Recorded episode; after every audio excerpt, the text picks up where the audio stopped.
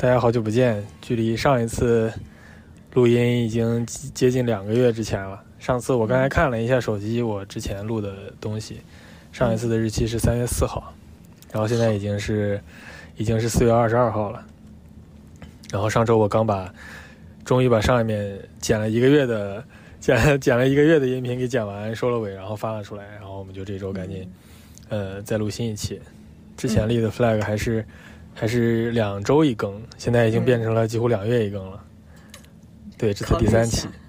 不要着急，不要着急。第三对期、第四期。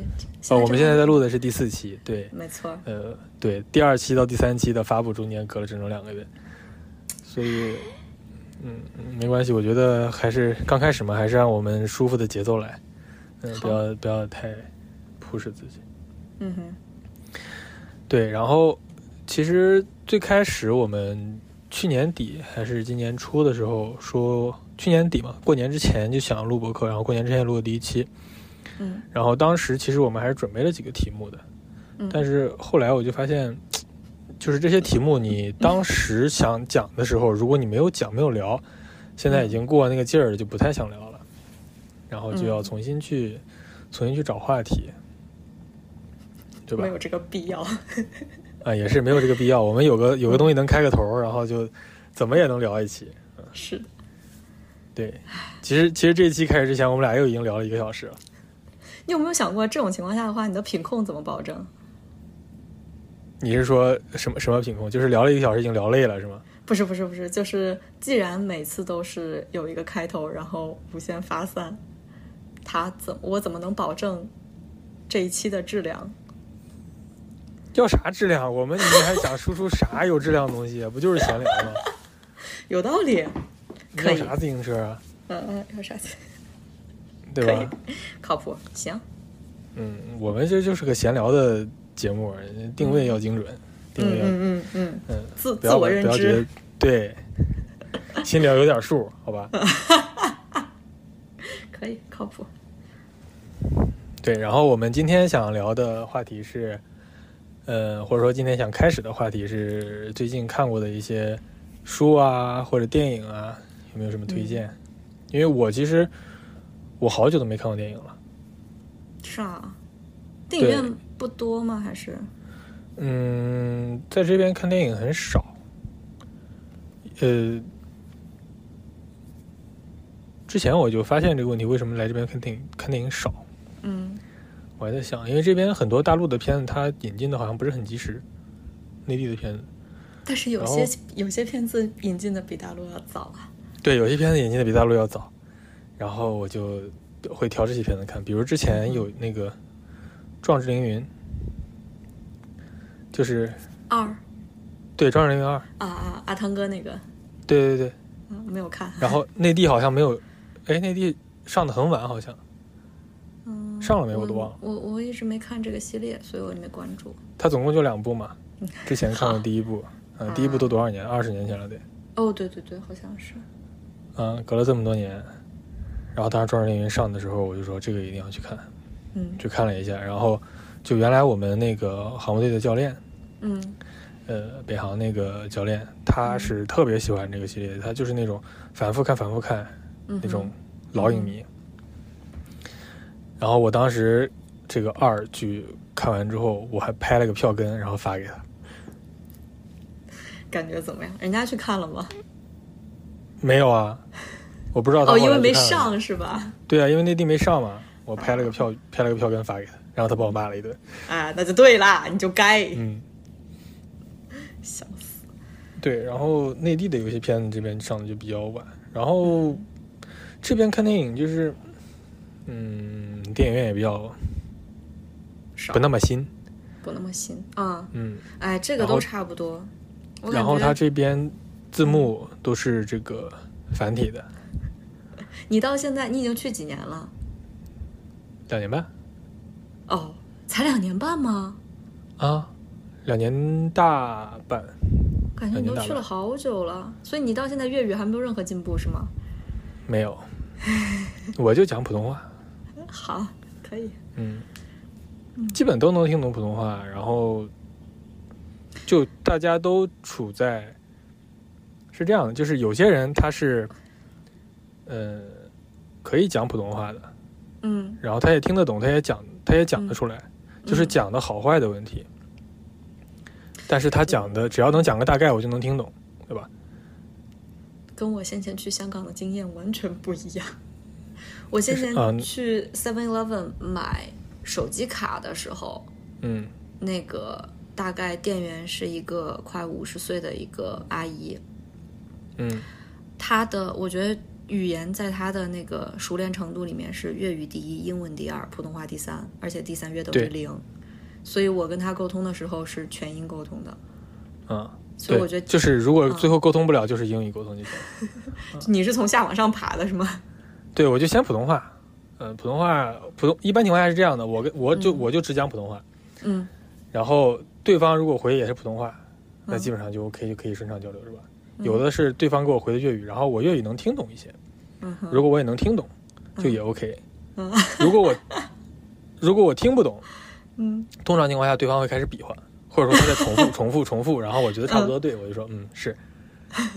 然后最离谱的一次是有一次我跟我们学校有一个呃 technician，呃，嗯然后去沟通一个零件一个加工的东西，嗯哼。然后因为因为那些专有名词是不太一样的嘛，嗯哼。然后我就真的听不懂，嗯哼，最后他在边上小黑板上给我写了，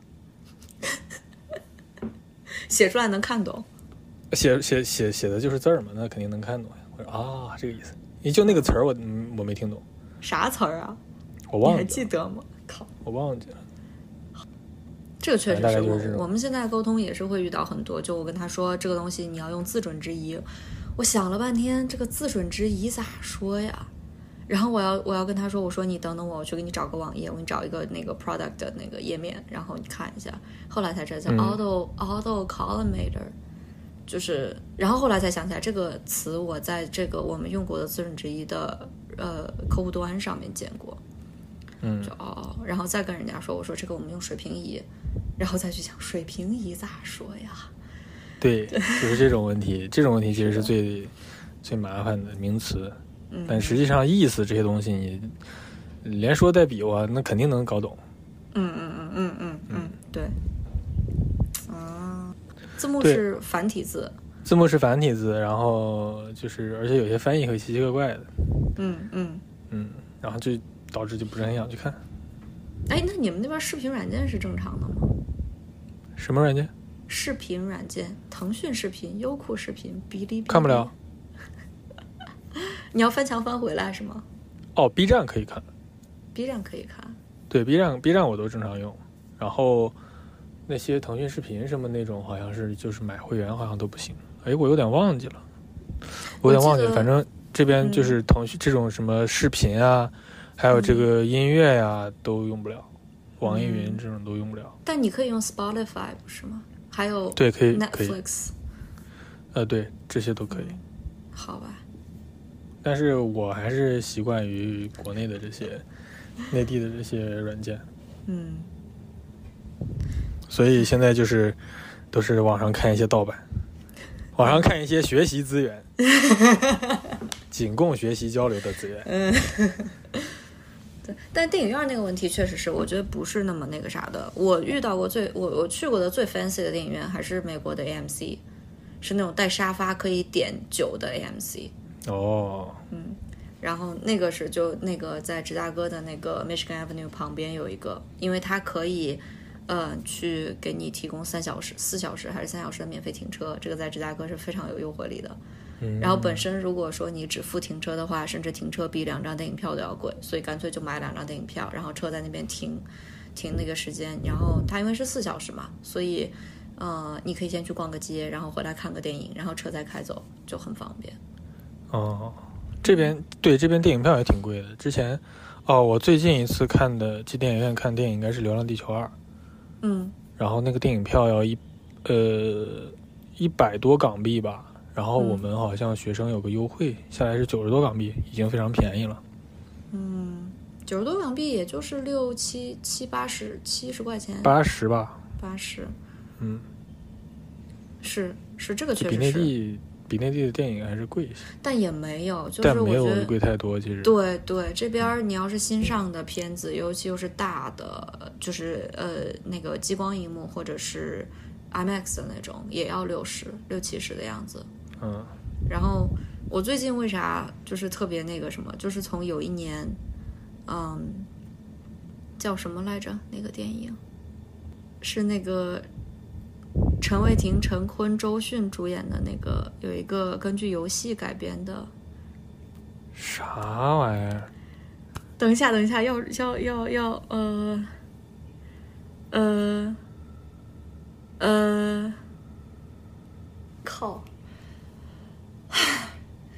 好，没关系，就是这么一个电影。我是大我我是大年初二晚上去看，因为那一年正好疫情，就大家都是提倡就地过年，所以都没回家。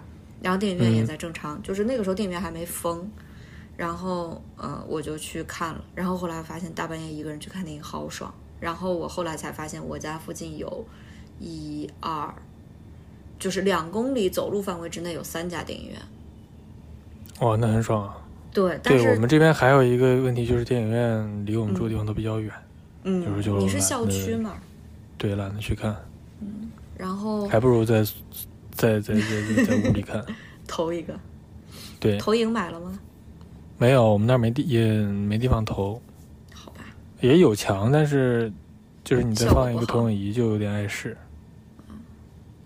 我是专门把卧室的一面墙漆白了。我卧室的墙其实不是白的，就是大体上嗯不是白的，然后专门把嗯一面墙留白，就是为了可以边看边睡觉，非常开心啊。对 anyway, 太爽了就是、嗯 就是那个电影院，嗯，这边有三间，然后我去看，发现有一间它是有一个，它标是说它有剧目，但是我觉得那个幕也没有特别剧，至少跟我在那个那个费城旁边的那个过了河以后看的那个剧目有比较大的剧的差异。嗯然嗯，后，但是还可以，就首先是它可以办会员，然后票比较便宜，就是你先充三百块钱，然后三百块钱就是十张票，然后再送你两张三百块钱，钱十张票，三百块钱十二张票，对，哇塞！就是二十多块钱一场。然后我现在看电影的流程就变成了，因为我每天下班，呃，shuttle 送回家的时候是会路过那个电影院，嗯，然后我就看到那电影院走，从我的门出去到电影院十分钟，也很方便，走路。嗯然后我就、我就路过它的时候，我就想，哎，今天翻一翻它的那个排片，看看有没有什么想看的。然后一般是六点钟路过，然后我就买一个八九点的票，看到大概十点多、十一点钟回家洗个澡睡觉，特别开心，就很方便。就是这件事情已经变成了我的日常，日常里边的一件事情，可以随时插进来的一件事情。对，所以哦，打那一次就是大年初二晚上我去看过一次电影之后，后来我就经常自己这么干，我就觉得非常爽。然后看了很多那种比较，就是那种不是院线的那种片子。就比较小众的。对对，前一段时间看过一个叫《不要再见啊，余花堂》，听过吗？没有，它是一部以合肥方言，呃，作为对白的这么一部电影，所以我听合肥方言。对我听很亲切，就是我都能听明白。嗯嗯至少是我觉得他们那里面老人家说话的时候，跟我爷爷奶奶说话的那种感觉都是一样的。嗯嗯嗯，然后出来以后，就跟我我当时在前司坐在我隔壁的是一个安徽桐城的一个同事，然后我就跟他学里面那个对话，他就都能听懂。嗯就是嗯，我们用方言沟通就非常顺利，已经不是英文的问题了，我们用安徽方言沟通非常的顺利。然后、对那个片子就排片特别少，然后我找了附近可能全上海不过一个巴掌的电影院有排片，然后正好就在是离我家两公里范围之内最远的那个电影院，然后我就下了班就直接过去。然后，但是感觉吧，就是你有这些资源可以接触到，具体这个资源的质量，或者说你跟它的匹配度就是另外一码事儿了。但是你会想有这个选择，你会想说，我今天想去看个电影，我就能去，然后就能去。对，对，然后能看现在嗯，对对对，我明白。就去看电影这个，去电影院看电影这件事情，基本上已经不在我的日常选项里边的一个了。就我现在也有一个感觉，就我之前也一直跟你讲，我觉得来这边特别没意思。嗯嗯嗯嗯，就是觉得也没什么娱乐可以做，然后有一个空闲时间，也不知道在也不知道可以干嘛，然后就是 你继续，你继续，你继续。你，我不知道要看书啊，不，你是更多的想向外跑，我知道，就是就是嗯，以前你你就老是这样，你就你就你就特别爱周末的时候大家一块儿出去玩什么的。对啊，到这边之后，这个完全给抹杀掉了。嗯现在就是反正把我按在这里，我觉得刚开始特别难受，但是时间长了也就适应了。现在你回去让我还像以前那种节奏出去疯着玩，天天干到后半夜这种，也不太能接受得了了。毕竟也可以，三但是已十好几的人了，也没有好几吧，刚三十好吗？嗯，再再再说一遍，刚三十没多少，好吧？你把那一给我加上，我也就让你过去了。刚三嗯，三十出头，啊，出头出头，不是三十好几。嗯，好，嗯，再过两年就四十五都是再回去四十了，再过两年四舍五入就入土了，好吗？那是大字儿四舍五入。嗯，哇，真的好快啊！你这样说，我去，真的，再过两年现自己也三十多了。不是我刚自己说那句话的时候，自己没细想，再过两年四舍五入都四十了，忽然有一种，就是忽然有一种人到中年的感觉，对，就这辈子没干啥，对？重新思考一下，我的妈呀！我这个事情都已经不敢想。我跟你说，对，真的三十岁了，我才混成现在这样，我也太，呃，别太啥，你挺好的了，别说了。不行不行，我后面要把把速度再加起来，这个有点儿。我本来想说，可能四十岁、三十岁、三十五岁，那就是再有四年的时间，我要混到我我老板现在的这个水平，这个至少这个职称、这个位置就差不多了。嗯，我努力一下，四年。我们不是要聊电影吗？怎么又在这散播焦虑了呢？哪里焦虑了？这多好呀，激发你奋进。对，电影又在这传播正能量。特别好，你看，我们就是这样的自我定位的节目。对，所以就看电影特别方便。现在最近哦，前两天还去看了一个叫《暴风》，呃，说直白一点，就是看陈伟霆去的。然后看完了才发现，这是一部非常红色的片子。然后全片我感觉就是有一种，有一种，有一种什么？有一种被被陈伟霆欺骗了的感觉。就是，就我本来以为这是一个非常漂亮的谍战片，但实际上它的整个架构啊、叙事啊，就我我是不会像影影评人那样去去评论它的那些专业的方面，嗯但是我觉得看下来就觉得没什么特色。这个电影，它就是为了要达到这样的一个目的做的这样一件事情，而且这个目的也不是一个所谓电影艺术的目的。就有点就感觉主旋律。对对对，就嗯，好吧，就就当是去看陈伟霆了吧，就这样。嗯，然后我我现在也不想看电影，也是因为嗯 有时候觉得这些电影没什么，现在有营养的东西太少了。但有些你又我觉得我我我前段时间去看了那个有没有在家看的那个扎克施奈德的叫《美少女特工队》，就你听这个名儿就特别那啥，你先不要做这个表情，不。前二十分钟的时候，我跟你表情一毛一样。前二十分钟我是啥感觉吧？就是你知道有一个公众号叫刘老师看电影，我不知道，好，他就是给你五分钟讲电影的那种公众号，我觉得他 对他他讲的还，为什么这个点是笑点？不是我这个点这个点对我来说特别搞笑，请讲。就因为我有时候也会刷到，然后他们那个每次都是什么有一个男人怎么怎么样，有一个女人怎么怎么样，就是这种，哦，我老刷到这种，种，特别搞笑。嗯嗯嗯但是我知道我知道你说的应该不是这种，但是嗯就是你一说到这种五分钟讲电影，我第一个脑子反应出来就是就是这种画面。你看一点这个正经的、有营养的五分钟讲电影，好不好？我那也不是我要看的，好，就是我、就是我猛然间刷到有时候，嗯没事你继续。嗯，然后他就是我，他有时候就是推那种一分、两分、三分、四分的烂片儿的时候，就是他那个难受劲儿，我其实一直体会不到，因为我们都是相当于是我已经五分钟看了这个电影最精华的部分了，所以我就会觉得、嗯哦还好。但是《美少女特工队》前二十分钟真的是给我的感觉就是，我终于知道他是啥感觉了。嗯，我当时就很想给他后台留言，说我终于知道你看烂片儿的时候是啥感觉了。但是我后来我就觉得啊，毕竟扎克史奈德，我要把这个片儿看下去。然后后面他才说这个片儿有多少隐喻，多少这种意象的传递，然后怎么怎么样，怎么怎么样。后来才觉得我操，这个片儿屌爆了。但是也只有就是我也只能体会到说评论评论这个片儿说的是这些，但对于我一个感官上来说的话，如果你不是抱着一个非常的对这个电影进行深入分析的、非常认真的去看，你只是把它当成一个爆米花电影的话，这个电影真的是烂爆了。就是你的评价体系不一样的时候，对于同样一个事物来说，它会有截然不同的这个评分。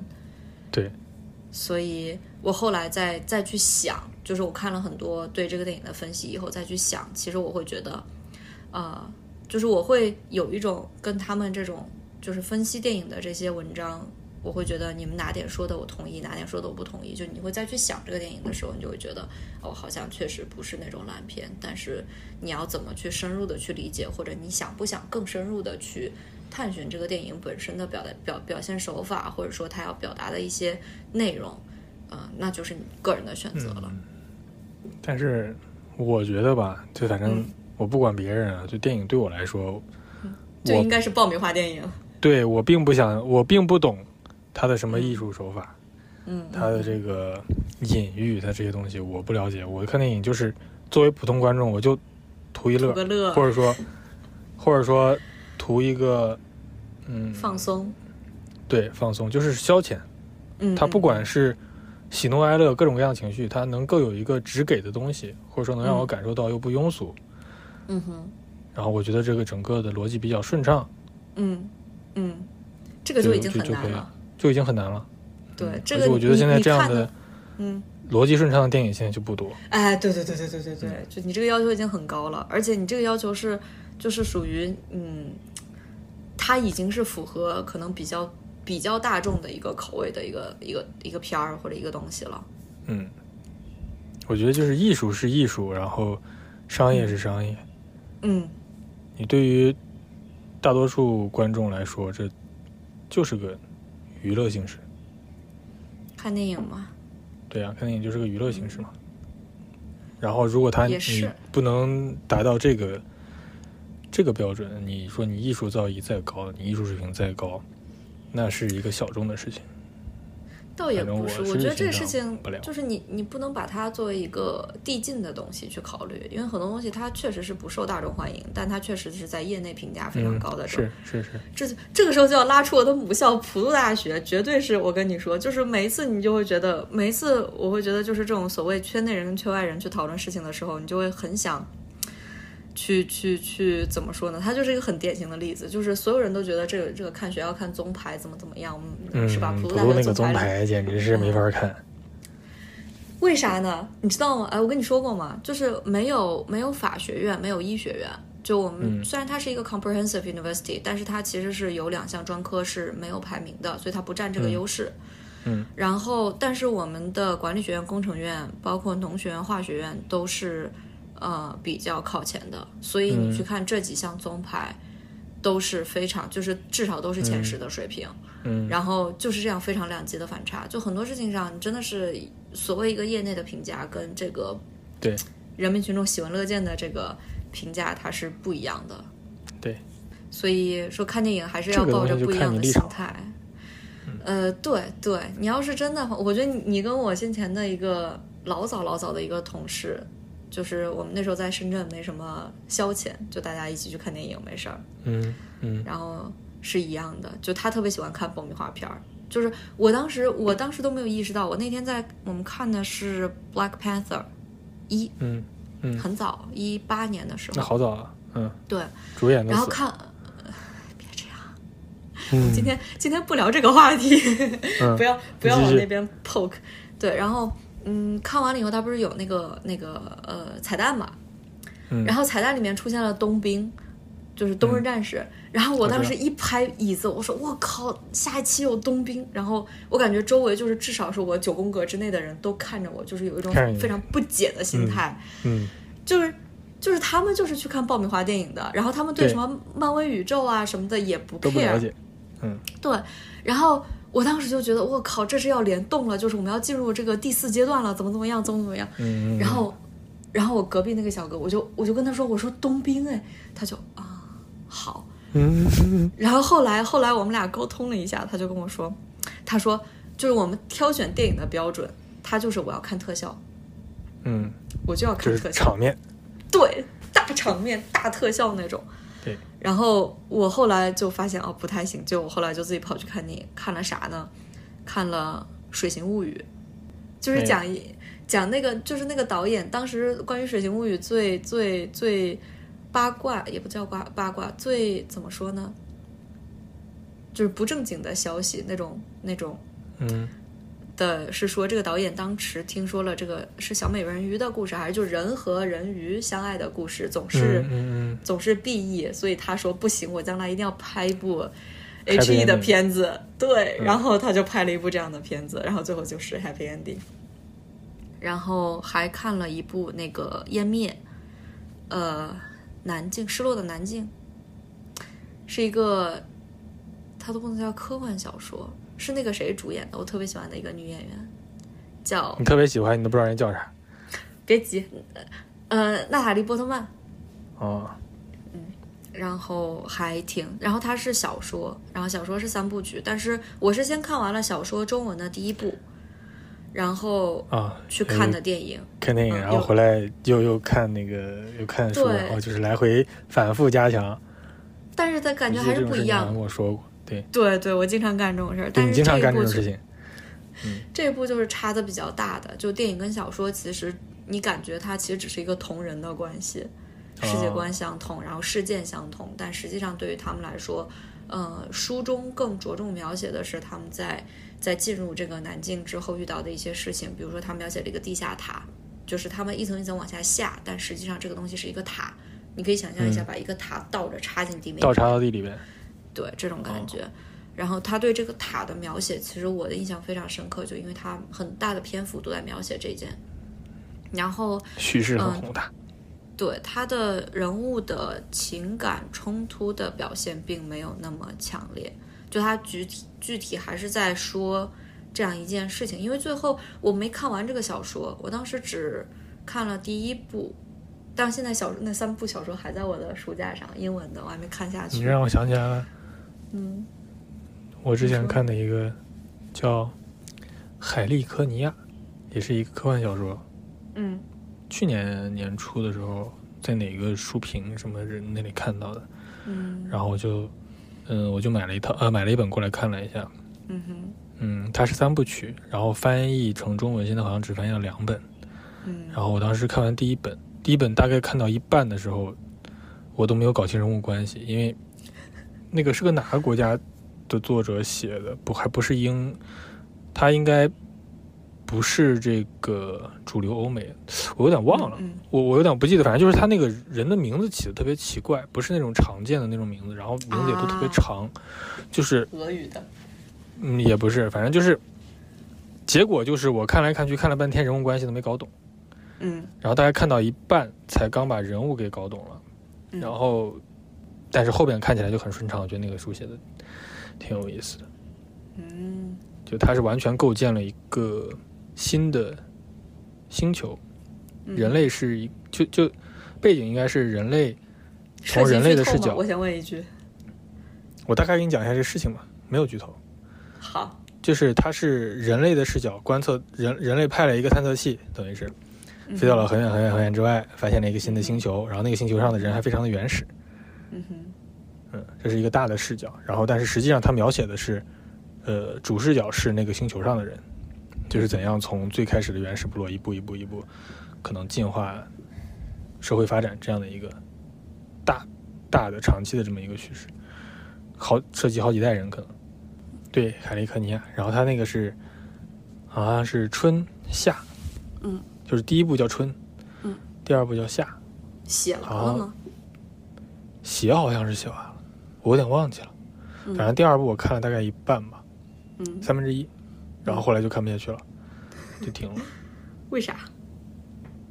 也不是，就是好像因为那个是个纸质书，后来嗯就嫌这个纸质书看着麻烦，就是白天没有时间拿它拿着它看，然后晚上一般情况下我都看电子书嘛。嗯哼，纸质书还是挺那啥的。我现在觉得纸质书给你的那种成就感就是就是进度。你看得见摸得着，我看了这么厚，对对对，没错。对，尤其是前电子书没有感觉，嗯，电子书有页数倒是，但是那个没有直观的感觉，是吗？它只是个数字而已。但是你要你要知道的是，它在大的时候能大到多少去？嗯，那是就是我当时看那个拍成电视剧的那个叫啥来着？我今天真的不适合去说名字。那个张若昀主演的那个《庆余年》呃另外一部，不知道啊。呃，呃，就是他是北凉世子的那一部。什么玩意儿？我发现你 你总是搞这些看这些奇奇怪怪的 没有这个还挺不符合你人设的。我忘了他叫啥？怎么叫不符合我人设？应该看什么样的书？你告诉我。嗯，我也不知道。好，但是我最近确实是在看那个《古世纪》，就是日本的那个神话。然后嗯我跟你说，那个就是属于是前五页大概写了二百个名字，就是我天哪！我嗯就看到这种书，我直接就气了。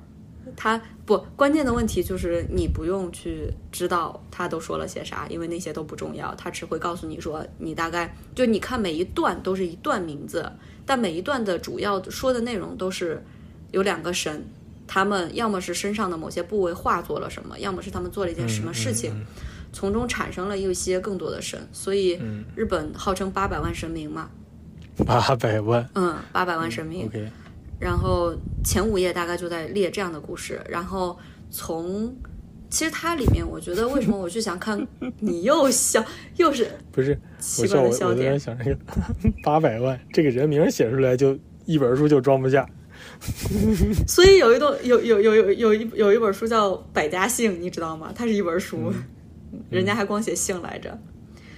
呃哦，然后后面的就是有很多内容，就你会发现日本的很多动漫，它其实是会去提取古世纪里面的人名人物去作为它的命名法。最典型的就是《火影忍者》这个东西，就我我们非常熟悉的这种天天照阅读须佐之男，其实他是三个神，就我们不知道，但是我觉得日本人应该是知道的。日本人应该知道，对，就跟我们如果说什么玉皇大帝、太上老君，就他们不知道这些名是怎么来的，啊但是我们们都知道。觉得这个都很清楚。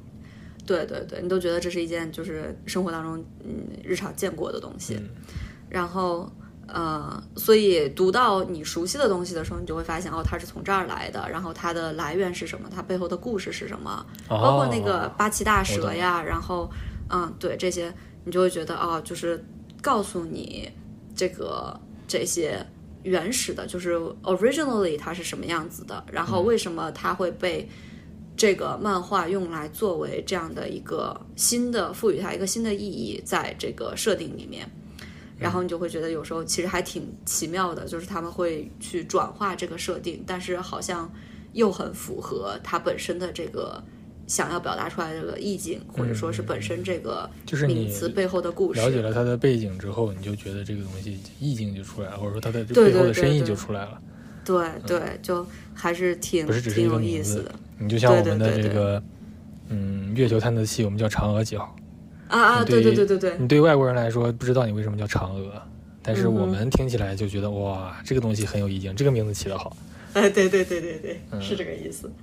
对，所以最近在看《古世纪》，然后因为这本书也买了很久了，但是一直因为前五页没看下去过，嗯，就是就是有的时候我就发现你你其实强忍着看过头之后，你这个嗯，呃这个世界观这个背景建立好了之后就，嗯看到后边就越来越顺畅。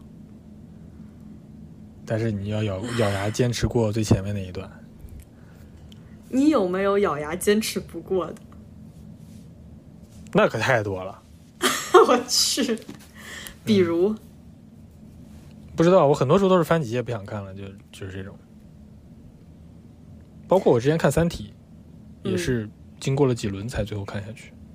嗯嗯，我倒是就是有些书我知道我会看，但是我不会现在看，所以我想先看一下第一页或者最后一页，然后我就先把它放下。但是有一本书真的是我尝试了很久很多次，我都没有能够看进去的。嗯，又忘了叫啥了？四个字儿，什么湖？瓦尔登湖。哦，就是它倒不是那种说像我们刚刚说那些书，就是它有很多人名或者要它要先加过世界观，它应该是更偏哲学向的一本儿，所以它嗯嗯嗯嗯。看不了，看不了。就是不有些那些哲学书你是能看下去的，比如像那个苏菲的世界，它就是讲故事，它会引你去往下看。但是《瓦尔登湖》这本书，你就觉得就是跟你妈说的话没啥两样，就是每所有天的世界我都看不下去。所有的世界就是我一个看了几页看不下去的书。好的，就后后面你会、你不会再想看了的书。对，嗯嗯，这一点很重要。我觉得这个不是我的菜。嗯 OK，然后《瓦尔登湖》就是我强忍着，是《瓦尔登湖》正经是我，我看单词书都没有看它困，真的。我给我看困了的书，这是第一本儿，然后呃看了一夜半，我觉得它在我印象里，他第一页半翻译过来中文，每一句都是你应该怎么样，你不应该怎么样，人应该怎么样，人不应该怎么样，就看了一页半的这种，就是所以我说他就很像是你妈在跟你说大道理，然后我就就放弃了，就真的是那本书跟了我很久，我还买了一部，就是我自己会觉得封皮儿特别好看的，嗯，后来送人了，真的看不下去，真的看不下去。嗯就是甚至这些东西我，我甚至最后到什么到到一个程度，就是我会去看话剧读本，我觉得那个其实也很有意思。比如说，呃，前一段去看过一个，前应该也是去年了，去年中，好，我已经忘记什么时候了。我去看了一个部一部话剧叫《日出》，是曹禺先生写的，然后是金星改编主演的，在上海大上海文化，呃，上海的一个剧场。嗯，记不住，叫啥了。嗯、我看的那一场还是他主演的，就是头几场的那那几个里面之一。然后，嗯，我是因为先看过这部书的呃话剧读本，然后我觉得哦写的还挺不错的，我很想看他是怎么被演绎出来的，我就去看了这个话剧。嗯然后我是带着书去看的，我就觉得这这一点其实挺不人道的，就是我会去就中场的时候，我甚至不知道为什么，这是我第一次看话剧有中场，因为我前面看那个，呃呃叫什么来《暗恋桃花源》的时候，它是没有中场休息的，它就是两个小时还是多长时间，至少是两个小时一一气呵成的这种，嗯像看电影一样，你就很过瘾。但是白呃那个日出它是有中场的，然后嗯，我就在中场的时候把那本书掏出来，我说我记得原著里面没有这句话呀，我去找找找找找，哦，还是有的。然后我就嗯好，因为他做了很多对于现代的这种一种就是语言上会有一点点修正吧，就是他会加一些、呃，我觉得话剧里面会有的这种元素进去，嗯。就是个现代话剧有的一些元素进去，那他就会对于台词啊、对白啊，包括整个舞美的设定都会有一定调整。所以我就会觉得你这个地方加这个合适吗？我以为是他自己加的，后来去看哦，原著里面就有，然后你再再再去琢磨为什么原著里面就是这个地方当时读的时候没什么印象，但实际上，然后哦，我为什么会去看日出呢？这个这个话剧读本是因为那是一书还是张爱玲的小说，就是《我的前半生》那个电视剧，它的原著小嗯嗯嗯说。里面提到过一句话，就说这个女主角她是从一开始做一个贵妇，然后什么都不操心，就是两耳不闻窗外事，一心只持家的这种。然后，嗯、她慢慢的被她的好朋友，呃，同名的嘛，因为电视剧用的也是这套名字，就被她好朋友唐晶带着说要去看书。然后里面有两本书印象我特别深刻，一个就是因为她引用了这个《日出》里面的一句话，叫“好好的一个男人把她逼做丈夫，呃，是说怪不忍心的还是怎么样的，就大概是这么一个意思。嗯然后我觉得这句话很有意思，就是你从来没有想过这个事情它是倒过来的，就是所有的世俗价值观都说，如果你爱一个人，你想要你你你对他是有很深的感情的，你应该嫁给他，或者是怎么样，嗯就所谓我们现在宣传的嫁给爱情。但是这个这一句话刚好把这个倒过来了，就是你不能拿一个角色去框住他。啊，我懂你意思了。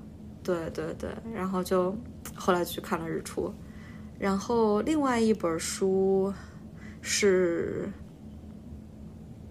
那个它里面提到跟两个主角的名字一样的，我记得好像是鲁迅的一个短篇，就是子君和娟生这两个人的名字是一样的，但是鲁迅写的小说是一个短篇小说。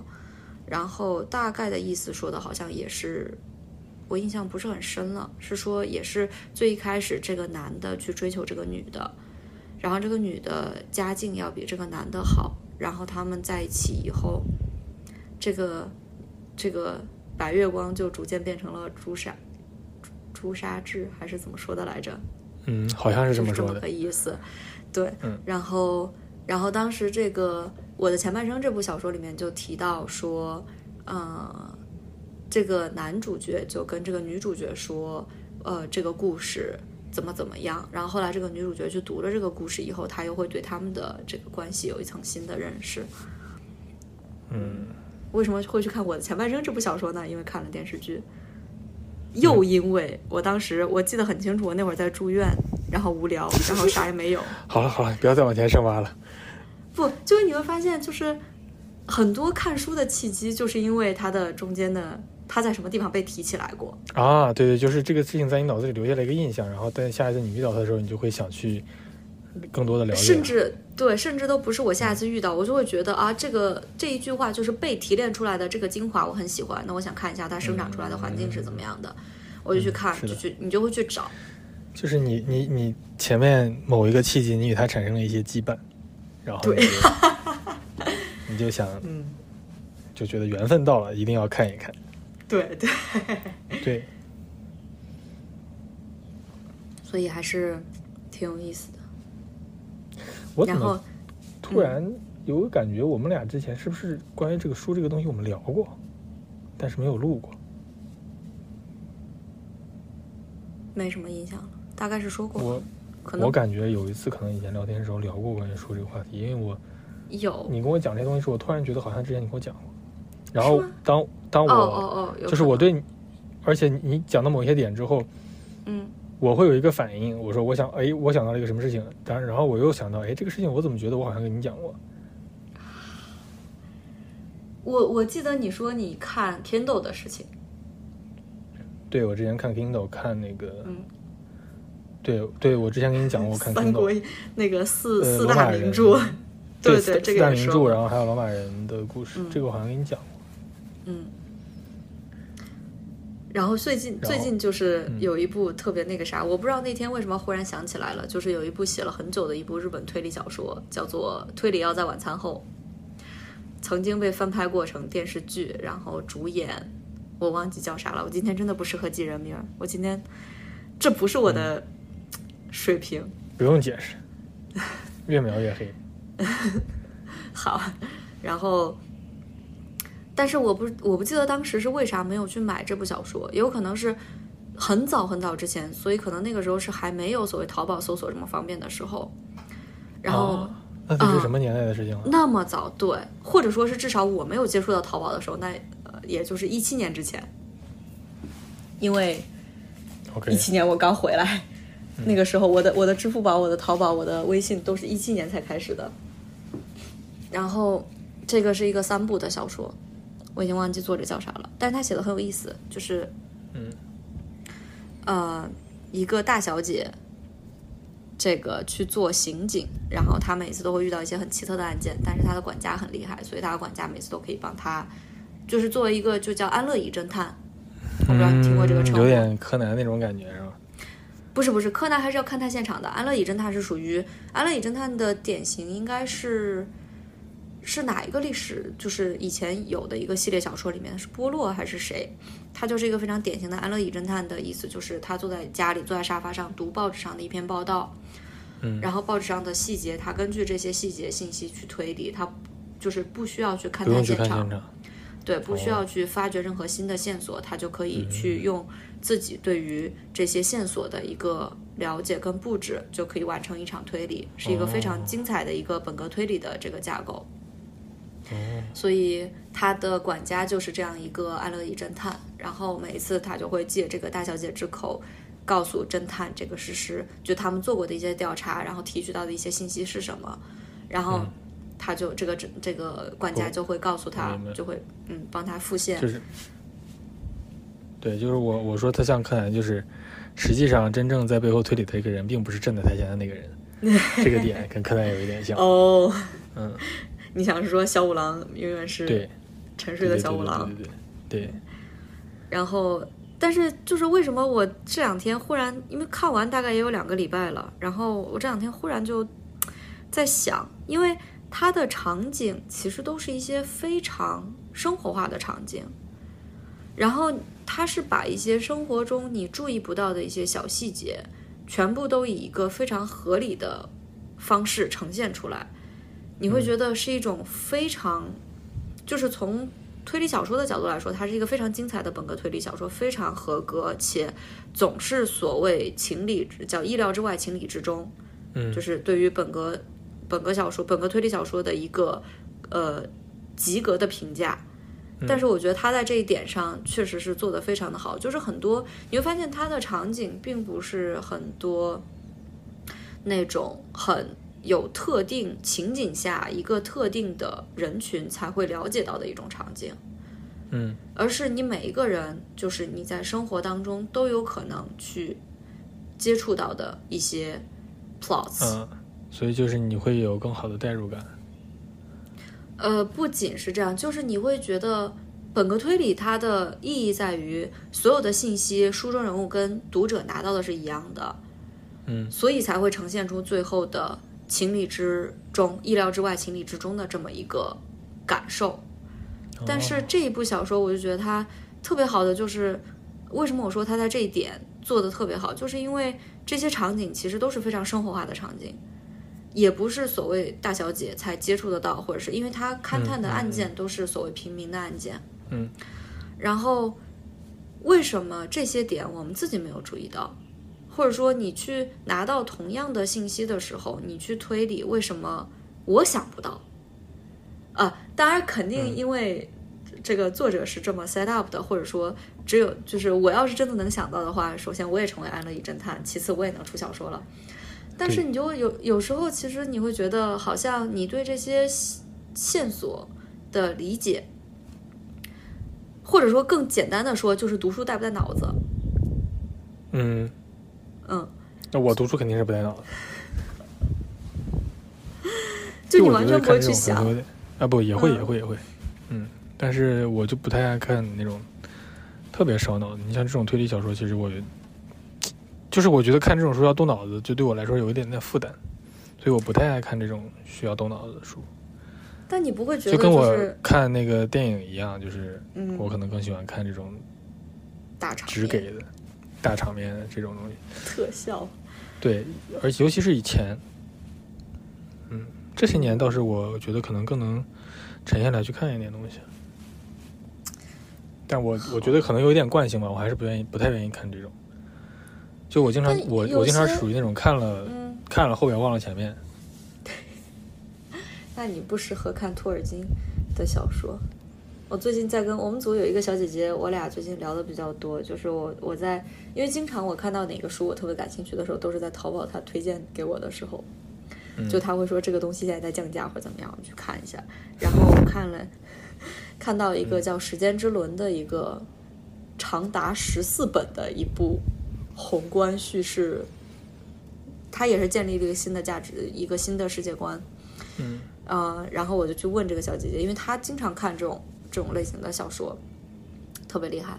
我去问他，我抱着试一试的心态想去看他有没有看过这一部，结果人家真的看过，人家不光看过，人家还跟我说这部小说是这个作者致敬托尔金，托尔金就是那个我知道，嗯，然后所以他就跟我说你要做好心理准备，这个小说的托尔金风格非常的明显。我就问他，我说是不是看到后面会觉得突然出现的这个人，我好像之前在哪见过他？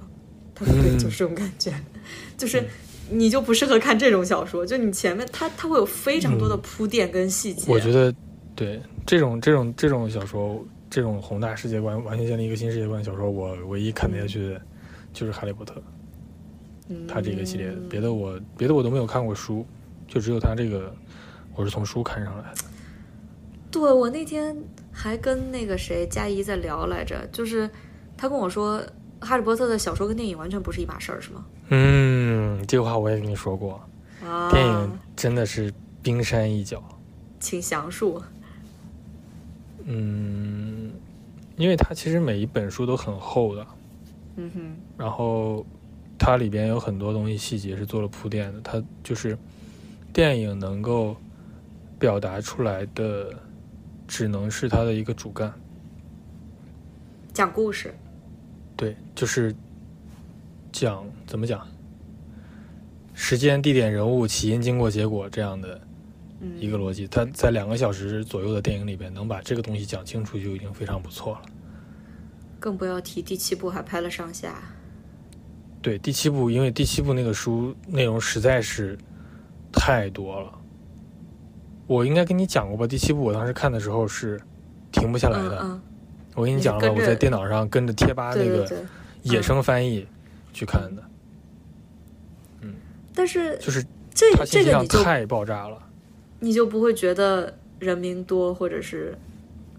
我觉得 这个东西是从小培养的，就是对这个书建立起了感情。哦，就是他可以忍，别的不能忍。对，别的我没有这个耐心 去好再去重新建构建这个世界观，因为以前小时候你像。我从《哈利波特》一好像是出到《哈利波特》出到二的时候，我开始看的一，嗯，很小很小了。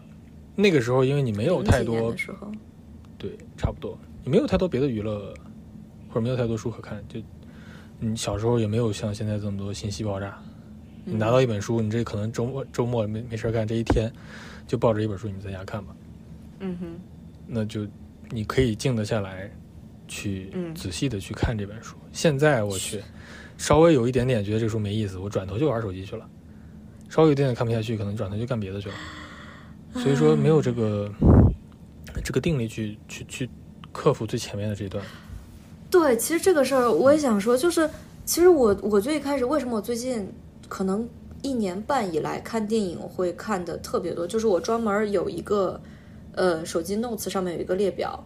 所有我听到名字，或者是看到简介，或者是看到五分钟说电影的这种东西，我觉得我对这个内容有兴趣的，我就把它名字写下来。嗯嗯，就是记下来，单纯是在，比如说今天我想看电影的时候，我又不想不知道看什么的时候，呃，也没有不知道看什么，我就是按照这个列表一个一个往下看，一个一个看。嗯，对。然后后来我就会发现，我会在看电影的时候，就是为什么我会建立这个列表，就是因为在这个列表有之前，我在看电影的时候，我会发现。我边看电影边玩手机，嗯，这也就促成了为什么后来如果有电影在电影院是我想看的，我会优先选择电影院看电影，因为你玩不了手机，嗯嗯，就是玩手机这个事情，我觉得它已经，我在我意识到它对我的专注力产生了一定程度的损害的时候，我能抓住它，我能抓住它，我觉得这个是我这三年。疫情期间以来做的最正确的一件事情，就是我要我，它不是借手机，因为，嗯，借这个词，我觉得不足以描述我的初衷和动机，是我决定我要变更一下我对这件事物的态度和使用方式，让它成为我想要，我想要它成为的可控的，在我生活当中的，让它成为你的工具，而不是被它奴役。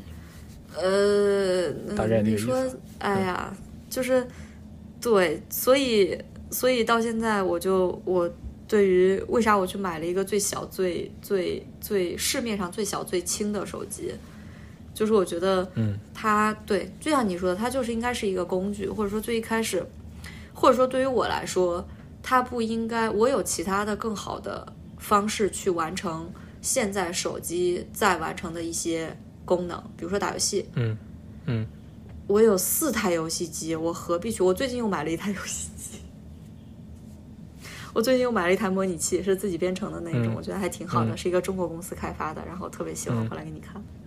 嗯然后我有这么多游戏机，我有一台六十五寸的显示器、大屏幕电视，嗯我有一台投影仪，我为什么不能用这些东西去完成、去丰富我的体验？对，然后看电影、看视频，我大可以坐在家里安安稳稳的去看，我为什么要抱着小小手机？就是我不太能理解，就是或者说他的，我认为他给我的带来的所谓的便利，嗯呃，我比较不看重这个，我更看重的是我在进行这件事情上的一个体验。嗯对，所以我才会想说，但是后来我就发现，我在看电视上的电影的时候，我在六十五寸大屏幕上看电影的时候，我在玩手机，这件事情是我觉得我绝对不能接受我自己去正在进行的一件事情。嗯，然后后来就反思，说为什么会是这样的？就是你会发现这一件事情它是一个表象，但是它背地里的逻辑是你不能够很专注的去做一件事情了。对，其实就是损害了你的专注力。嗯，然后我现在感觉你就会特别明显。是吧？你就会在发现更多的事情，哪怕不是在看电影，你在看书、写作业，你在去完成一件事情的时候，你就会很不自觉的把手就伸过去。就哪嗯怕你的、你的精神上有一点点松懈，比如说你刚刚一点点完成了，就想嗯拿手机看一眼，你也不知道看什么。嗯，就我觉得就是现在很难长时间的集中注意力，就是尤其我最近我嗯我就发现手机这个东西，它其实是一个很好的标尺。这个怎么讲呢？就是你发现，如果你在干一件你非常喜欢的事情，嗯，你就发现你根本就哦不动手机。嗯哼，但如果你一会儿拿手机看一眼，一会儿拿手机看一眼，说明你现在干这个事情根本就不是你想干的事情。但是有些就是并不是你都需要做的，你都应该完成的事情，都是你想做的事情。对，但是但是这就是下一句我要说的，你不可能嗯做的所有事情都是你想做的事情，你一定要做很多嗯你不想做的事情，或者说比较困难的事情。嗯那你就一定要有足够的这个自控力去，不让手机干扰到你嗯嗯呃的精神集中去做事情的嗯，这个阶段。我现在就有有这个问题，就是干事儿的时候，就是总是几分钟就看一眼手机，然后就打断了，回来又不知道看到哪儿，然后从头开始搞。对对，这个真的是挺那啥的。我有时候甚至看看电影，摸了一下手机，然后要再再往回倒十分钟，这种我就觉得对对对对对对对，是的，就是时间就就不知道怎么就没了。你拿一旦拿起手机，这个时间就没有了。你还记得我前一段时间说我早上他二十分钟再也找不回来的时间吗？啊，对啊，那肯定就玩手机了嘛。二十分钟都是短的，所以我我那天就尝试了一下，就是我把手机闹钟摁掉以后，其实我在家里面早上的 morning routine 我是一直在听点儿什么的，所以我的手机其实一直在跟着我，很不自觉的我就会拿着手机坐在沙发上，然后开始看去，看一眼，对，然后二十分钟就没了。然后那天我就尝试了一下，就是我不会，就是不往沙发上坐，拿着手机是，但是我在各个屋里面做我该做的事情，我不往沙发上坐，嗯这二十分钟就神奇的找回来了，我 超开心那一天。是的。嗯。我现在对应这种东西的方式就是，我其实是阶段性的，有时候我状态好的时候，你就一天到晚不怎么玩手机，但是如果说这段时间状态不好，就会发现一天到晚都拿着手机，然后这个东西是有恶性循环的，就是你但是，越觉得时间过得嗯。嗯，就是你越觉得这个时间过得很快，一天一直在玩手机没干什么事情，你就越焦虑。然后一焦虑的时候，你你就更加害怕面对你要面对的事情，然后就更加促使你接着去啊玩通过玩手机来逃避现实这么一个嗯哼，这么一个状态，然后就会形成一个恶性循环。嗯然后你就会发现一每天一直不停的在刷微博，刷刷刷刷好几遍了，还是那一条，啊、不停的刷小，对对对不停的在刷朋友圈，刷刷刷半天，发现你没有新东西。然后直到后来发现有了小红书啊、有了知乎，有了这些东西，你发现你刷不完的，你永远可以刷新，这个太可怕了。嗯我现在是我手机一直我保持我没有去下载抖音和快手。如果下了会更可怕，我觉得。所以说，我现在应对这套的方法就是我，当我发现我手我最近对依手机的依赖比较严重，嗯，我会把这些软件全部都删掉。对对对，我也是。我现在是看知乎上面写的那种小小小小故事，看的就是整个人都不太行了，然后后来就把知乎删了。然后对，我现在就就像你说的，就是就是这个软件我留不留的问题。有时候我真的是会拿起手机，然后看了一眼屏幕上所有的软件，然后发现哦，好像没什么好看的，没啥玩的。放下。嗯，对。但是我就发现，如果我把这些东西都删完之后，我会开始刷淘宝。对。不光是淘宝，还有就是视频软件，就 B 站会刷，会刷的很很那个什么。我把 B 站已经，我把 B 站，我手机上我刷最多的就是 B 站，我现在手机上 B 站已经下载了。哦。然后我只留在 iPad 上，就是说我 iPad 这个东西就是对我来说就是个娱乐工具。嗯。我只有在真正我说晚上回去了。开始什么洗漱了，或者坐着没事儿的时候，我才会拿出 iPad 来，这个时候才会看 B 站。嗯，而且我把，嗯，我把微信的消息提示给关了。这个还是一个点，就是说到这儿，我想起来，以前我没有这个 Apple Watch 之前啊，回到你的专业领域，呃，我没有 Apple Watch 的时候，我觉得哇，别人有个 Apple Watch，这个你啥时候买的？我都不知道。我。两年了吧，差不多。哇，那你买的一年多？六。我这个是 SE。哦。OK OK，你继续。嗯，之前没有 Apple Watch 的时候，我是手机老震，震了我就会拿起来看，然后你一拿起手机，你可能就不知道看到哪儿去了。嗯。对吧？嗯。就拿起手机，最起码这个五分钟就丢掉了，就没有了。对。然后我就要想办法减少我拿起手机这件事情的发生的频率，所以我就觉得哇，别人有个这个表好呀，这个表提醒了之后，你看一眼，一看啊，这个人不是什么重要的人找你，或者看一眼消息，这个不重要，一会儿再回，我就可以不用拿起手机了。我觉得这个挺好。拿起手表。对，就就整了个表，我觉得挺好。但是好了一阵之后，我就发现这个表你就会让人随时都能找到你。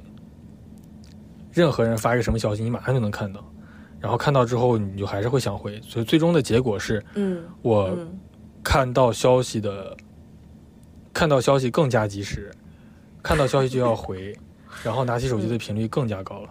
然后现在我就有一个想法，我想把这个表换掉。不，你没发现这个问题在哪儿吗？就是你为什么要及时回这些消息呢？这个就是养成了一个不好的习惯。我觉得这个习惯很不好。这个习惯的来源是，以前，嗯，本科的时候，包括以前吧，就是说有一种随叫随到的这种，嗯，需求。不不不，你这个，我我我当时其实跟我同事在讨论这个问题的时候，因为我那天中午去吃饭的时候，我就两，我们是一部工作机，一部个人的手机，嗯，然后我的手表连在个人的手机上，然后我那天手表正好放在产前门口了，然后我就是啥也没有带。我就上楼去吃饭了，他们就问我，他们说你啥都不带，万一人家要找你，现场有事要找你怎么办？我说我的逻辑就是，他如果真的需要找到我，他总会找到我的，我不需要去担心被 reach 到的问题，因为这是这是别人需要完成的。这是如果说，嗯，这个这个就是最一开始我在看那个脱口秀大会，有一次请了那个信信乐团的主唱苏建信。他是就在需要绿码之前是完全不用手机的。我知道，好像是他一直用的那个老年机那种按键的那种。不 不不，他是不用手机。哦，他不是，他不用手机。嗯。有一个谁是不用智能机，我忘记了。啊，他就是完全不用手机。然后，嗯，就是在家里点外卖啊什么的，有一个 iPad 可以用来娱乐，可以刷邮件，可以收邮件，然后可以叫外卖就 OK 了。嗯。然后，所以他出门的时候，他就他的原则就是。呃，这件事情就他说他有有一个场景，就是他经纪人在见到他的时候会告诉他说，有曾经当天有一件事情什么特别着急，然后怎么怎么样，怎么怎么样，然后说到一半就说啊，算了，不跟你说了，反正都过去了，就是他会把嗯嗯，你明白了哈？着急的事一般情况下都不是重要的事情。不，或者说，如我我我我提炼出来的反而就是，如果说他那个当下真的没有能够完全的找到你的话，就说明这个东西其实是。不是一定要 reach 到你的，对，你把这些东西排除在外。对，没错，真的就是这样的。就你深刻意识到这一点以后，你就会发现，一身轻你没有那么重要，一身轻嗯真的是。所以我到现在我也只是可以，就如果我能只带钱包出门的话，我是绝对不会带手机的。嗯，然后如果我能只带一部手机出门的话，我是绝对不会带两部手机的。我现在带带一个手机，我想保证它有电的唯一的点就在于，呃，我需要他帮我打个车，如果回不来家的话。嗯，然后我妈现在比我更那啥的，你这个就是 境界高呀，我现在做不到这样。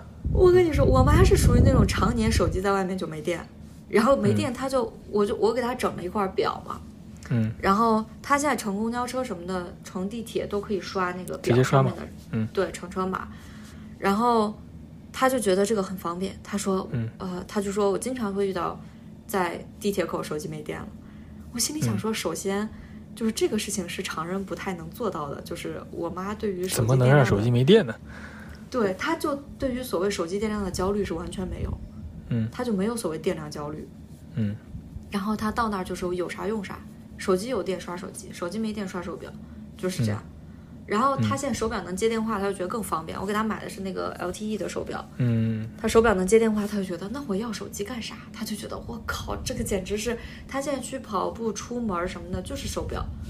嗯然后他甚至想带着去去洗澡，我说你可以带去洗澡，我们有这个防水设计，没什么问题的。嗯然后，但他会觉得就是表带什么的，你弄湿弄脏啊什么的、不太舒服，对，所以他还是不戴。然后他现在现在正在习惯睡觉也要戴，因为他有睡眠监控嘛，嗯睡眠监测。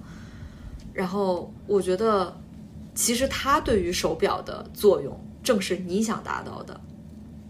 对，所以我我特别佩服我妈，就是我妈是那种无意识间真的完成了这个世界没我还在转，我清楚的认知到这一点的这一点。对，我觉得这个太重要了。所以就是你所谓的那种你觉得要二十四小时 stand by 这种需求，其实是没有的。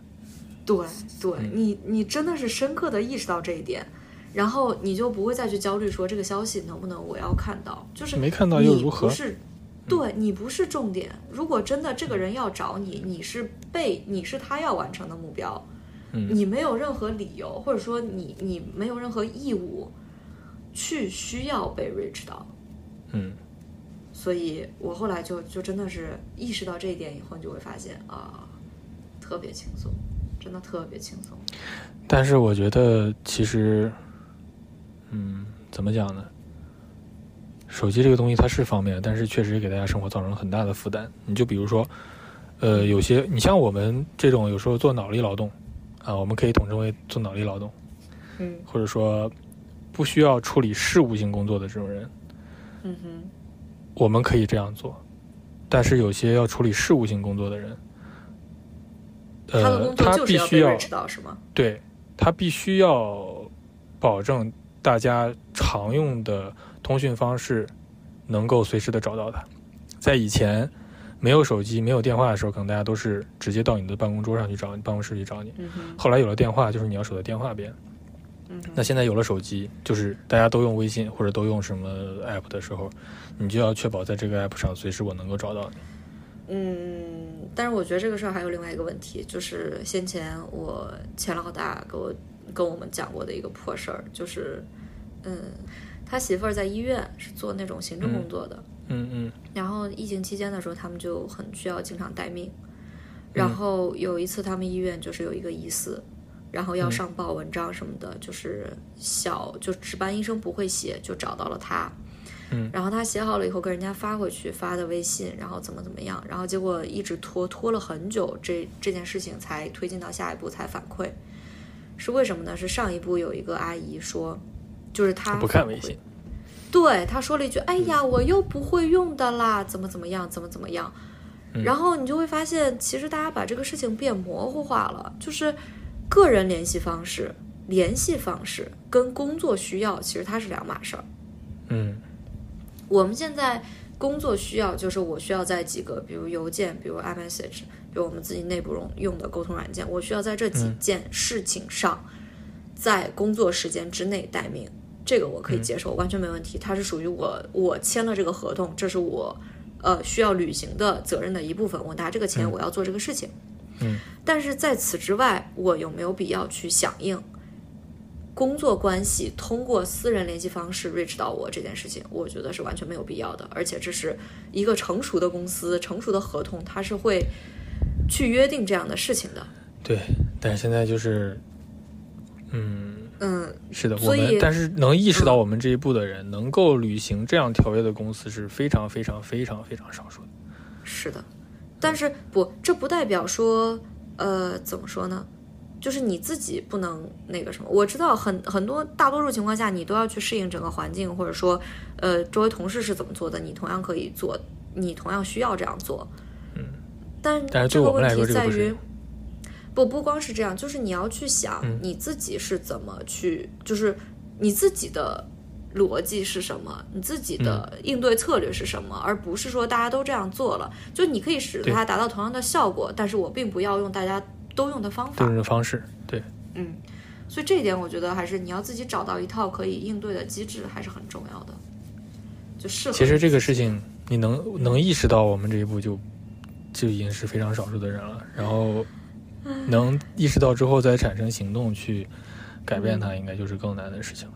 我想起之前前段时间有一个阿姨说，嗯。说现在很多事情重要的事情都几百人大群发个消息艾特一下就当通知了，这都不怕我没看见，那人家就觉得很离谱。就像我这种人就是不怕，就是你要通知到我，你就要你要你就要通知到我。，对，就是不是就是他说的就是这个发通知的人，发通知的这个人，你以这种形式发通知是非常不负责任的。嗯嗯嗯，对，这是工作内容的问题了。对，对，这就等于是强行绑架了群里边的二百个人，我随时都要看你的手机，但是这二百个人的工作性质可能不是随时能看手机的。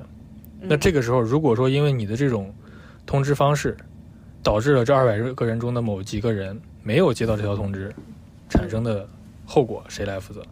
是这个，其实是我觉得就是这种边界模糊是一个非常严重的问题。就是这个交接任务责任划分的边界一下就模糊嗯其实。甚至都不是他工作方式的问题，我觉得这种就是你在这个大群，这个群到底是用来干嘛的？我先前司就是有一个所有人都在的大群，嗯这个群的我特别想退，我一直特别想退，但是他们说你退了的话，那个行政老大会来找你，然后跟你谈话，我就不要没事找事了。啊。然后，所以这个群我一般是不看的，而且嗯本身这个群的意思是说需要通知到大家一些，就是所有人都要知道的，属于是重要但不紧急的事情，就是我留个底儿放在这儿，你想找的时候，嗯嗯你在这个群的聊天记录里面，对你总能找到它。但是他们就会在里面瞎扯闲聊，然后然后这个重要消息就刷的找不着了。对，然后不光是这样，而且我觉得他们特别双标的，就是老板闲聊是被允许的，底下人闲聊，老板就会说不需要所有人知道的消息不要在这里说。嗯，我觉得这个这个，当时我看到这句话，我就觉得，但你说的每一句话是不是，其实我都不太需要知道啊，跟我的业务完全没有任何关系啊。嗯，我觉得老板特别双标，然后我就对这个群的意见特别大，所以我在前司前司都知道，我立下的规矩就是，如果你不需要找我，你别来找我；如果你真的因为不需要找我，但还是来找我了，你要赔我的工时费。我所有耽误的事儿，你都要来负责，我都会，我跟所有人都说这个事儿耽误了是因为你，我会这么去说的。嗯，所以我有一个沟通说明，这个是人事建建议我去写的，但是我觉得反而不是人事当初想要我写的通知说明的，就是个人沟通说明的那个意思，就是我会列举所有的你需要跟我沟通的场景，你拿着什么样的东西来找我，我可以很好的跟你对接，我会及时跟你对接，在这之外，不要来找我，任何事情，所有问在吗？嗨，你好，啊，包括我告诉他们说，因为我先前手底下有很多零件跟设备，然后大家都知道我有这些，就是交呃接触过的都会知道我有这些设备，有这些零件，他们就会跟其他人去说，就别人需要的时候，就他们在第三环的这个。他们合作的，就如果有需要，他们就会觉得要来找我，就会跟他们说吧，就是最起码你可以问一问谁，嗯，就导致后来甚至有人觉得我是库管，我哔哔哔哔哔啊，自动消音，给我气的。然后每一次他们再来的时候，呃，出于礼貌跟这个这个毕竟是这个便捷的需求，我如果有嗯我就给了，我如果没有的话，我会说，首先我不是库管，我是谁谁谁，你需要这个东西。呃，我现在手里是什么情况？然后你需要怎么做？我能怎么给你，或者怎么样？他们甚至你知道干干过啥破事儿吗？就是坐我办公桌后面一排的一个小哥，后来到工厂去了。然后他本来是，就我本来是机械组的，他也是机械组，但是他来的时候我已经不是机械组了，但是我们也有合作关系。然后我跟他隶属的那个小小组的组长跟组员关系都特别好，所以我我们先前都是一个小团体。然后，所以后来我们几个就都一一起玩儿，一起吃饭什么的，都也都挺关系都挺好的。就他后来到工产线去，然后他们机械组团建的时候落了一箱东西在他的座位旁边，嗯，他就会告诉要找这一箱东西的那个人来找我。我心里想说，关我屁事儿，老子跟你们都不是一个组织架构下的。然后还跟我说，能不能帮忙找一找？我心里想说，不能，现在不方便。这种话，我现在不方便，这个是我回过的啊哦，啊！我心里想的是不那么礼貌的回答，但是我实际上的回答跟我心里想的回答是一个意思的。嗯，但是是过滤过的，对，自动消过音的。对我也说过这种，你自己找人来拿，我不干这个事儿，这种我都我都回过。我真的是觉得你能把这句话说出来，还是有必要的。嗯，也是，嗯，能说出来第一次，你就能说出来强行第二的建立次。建立边界感，不然的话，对对对，就会变成老好人，然后被这种乱七八糟的事情给淹没了。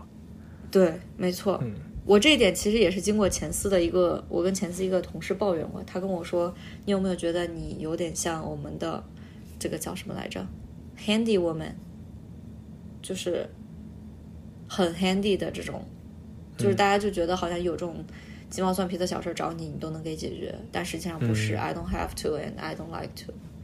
嗯嗯嗯，对，要避免在职场里面成为这样的一个角是色。对，一定要建立边界感，我觉得这个这个相当重要。嗯，哎，太可怕了。我最近有一个感受，就是所有的这些，嗯我们从小被教导的一些什么传统美德，这个东西都是统治者用来让你谨慎发言哦。更加，嗯，反正这个意思你懂吧？让我们让我们更加好管、更加被约束制造出来的东西，整个儒家文化个有很大对，就程度上就是是这个事情。嗯其实我觉得这个事儿更像是，嗯、选择的局限性，就是它是适应人口数量在没有多那么多的时候，它是一个优化的结果，它是一个一个一个非常高效的体系。但是在你接触到所谓的个人主义的时候，尤其是我爸为啥说我一直不适应中国社会，说我觉得觉得我特别毒，就是说，嗯，就是我在大学建立三观的时候，其实是更多接受的是这种西方的主流思西。方的这种思想，对。我现在接受了这种思想，我也开始反思，开始反思以前的种种行为，以前受过的教育，所有的这些东西，究竟是为了什么？是为了我好吗？或者更多的是说，在你不需要吃这一套的红利，你不再享受它带来的优点的时候，你的应对方案应该是什么？对，所以我现在对我是这种感觉，我现在就在不断的想我，我现在给的一种一种感受就是我的内心，我的思想里面有一层枷锁，嗯，道德枷锁也好，那个或者思想钢印，嗯这种东西，然后我要我要想办法去突破它。所以说我最近一直在想，就是遇到事情的时候，我会希望反着我的直觉去做，看看会怎么样。这就是两个问题。我觉得嗯简单下来，对于我来说的话，我可能是会会问自己两个问题，就是好听点儿叫这个问题，呃，我会怎我想怎么做？嗯然后第二个是这么做合理吗？或者说是符不符合我自己的逻辑？嗯简化成为两句话，呃，是不是关我的事儿？是不是关你的事儿？嗯，所以你用这一套体系去过滤下来，其实结果会让你非常舒服，可能会让别人觉得你这个人怎么能这样，但是他们也就到这儿了，他们以后可能就嗯无所谓这种就是对你不需要，我就发现你不需要 care 别人，不需要取悦每一个人。他们怎么没有想要取悦取悦我呢？他们他们在潜意识里面是优先取悦他们自己的。对，我就发现这种人老好人，最后吃亏的都是这些人。这个可能跟甚至跟教育程度都没什么太大的关系，没关系就是越受教育程受教育程度越高的人，反而越容易丧炮，他越容易受欺负。这个我感觉，对对对对，所以就是到社会上打拼的人，那是真刀真枪干出来的，他保护自己的利益保护的非常紧。嗯哼，嗯，很开心，就是这样的。我就发现真的是嗯，自己的东西自己争自己抢，自己的权利自己自己捍卫。你需要先做的是把手手机那个上面的手表的 APP 里面的消息提示给它关掉一部分，然后再把软件卸掉一部分。对，我要我要我要再买块表，搞点搞点新鲜的。那个哦，我想说啥来着？就是不，你你你你你先想好你的问题到底是不是表的问题。不，我只是单纯的想买东西。呃，我最近还在想，我想着不买东西，不买东西，但是前前后后还是买了好多东西，就觉得，就是因为我的那个那个信用卡，它每天会发一个我今天的消费账单给我，我觉得这个东西太可怕了，太可怕了。你本来不知道一天花多少钱，直到你看到那个数字，太可怕了。对，真的点杯奶茶没多少钱，二三十，然后一发现一天点三杯，就哎，这个事儿，就我后来已经已经那个啥了，就是我觉得，好吧，我觉得我需要再再再再那个什么一下，再把我的理论体系实践一段时间以后再去看它的效果，因为就目前为止，你总会找到一个让这一步消这一笔消费合理化的一个理由。那当然了，你这是干出去的事儿，你必须得给它合理化呀，对，就是我发现人不然这不内耗了吗？真的就是就是合理化这件事情，会是人去去做一些非常反直觉的事情的一个最大的，或者说它是能维持你内部平衡的一个一个叛徒，就是合理化这三个字儿。合理化，对，嗯，所以很多事情你不能让它，即使我我能找到让它合理化的理由，我也不能让它合理化。这件事情是是是是特别特别我觉得，对合理化这个东西是人进化到现在他自我保护的一种机制。对，是，但是我不想，就跟我那天跟产线上说一样，我不想让你给我畸形修正，我不想，我就是要所见即所得，我就是这件事情它真实的感受是什么样的，是不是合理的？对对对、嗯，想要客观就不能合理化。对，所以我现在在努力努力摆脱合理化这一件这个这个机制，就是我要我要我要自己叫什么来着？不是互相伤害，是我要自己伤害我自己先。对，就是让真实的、真实的效果作用在自己身上，对，真实的后果作用在自己身上。太可怕了。你看，根本不需要主题，咱俩就能把一个小时给他聊完了。你前面是聊这个电影什么书，这没聊半天，没聊出什么营养，没啥意思。聊到后半段才有意思。啊，不啊，但是你再去想，如果你去听这一段我们这个对话的话，你会想听前半段还是后半段？我肯定想听后半段呀。嗯那你还是拿在你现在的这个角度来去看了，就是拿你看电影的那个态度的话，其实你你会想，我我这么说吧，你会想要一定程度的输出，但这个输出可能跟你本本身已有的一些想法是一致的，然后你觉得你得到了印证，然后你就会很开心。啊，对，就是聊得爽，或者听得爽，能够得到一些共鸣。对，好啊，那今天这期就到就到这里了。感觉拜拜是不是有一点虎头蛇尾？呃，有点结结束的有点突然，没聊尽兴，没关系，可以下次再聊。还没尽兴吗？我觉得到合理化这一点，我已经知道我下一步的行动项是什么了。我我当时帮我妈清手机的时候，就说我最近在，哎，今天几号了？今天二十二号，啊二十二号，快要给我妈买手机了。就跟他买的时候，他就跟我说：“你给我买一个大一点内存的。”我说：“咋了？”他说：“不够用。”说光拉出来一看，他抖音二十个 G，微信二十个 G。我心里想说：“你哪有这么大东西？你就把抖音给我卸了去。”他就嗯，有时候还是会想看。我说：“这就是电子毒品，你知道吗？”对，我就觉得抖音这个东西，是现在这个短视频真的就是电子毒品，一点不假。嗯，所以我钱老大，我觉得做最重要一件事情就是他跟小朋友说：“你想看电影，想玩游戏，想这些都可以，但是我们就一条，不许看短视频，不许看短视频，就这一条。嗯我觉得非常的对。作为一个爹，他这一点真的是非常 debug 到这一点，就是关键性在哪里。好，那先结尾吧。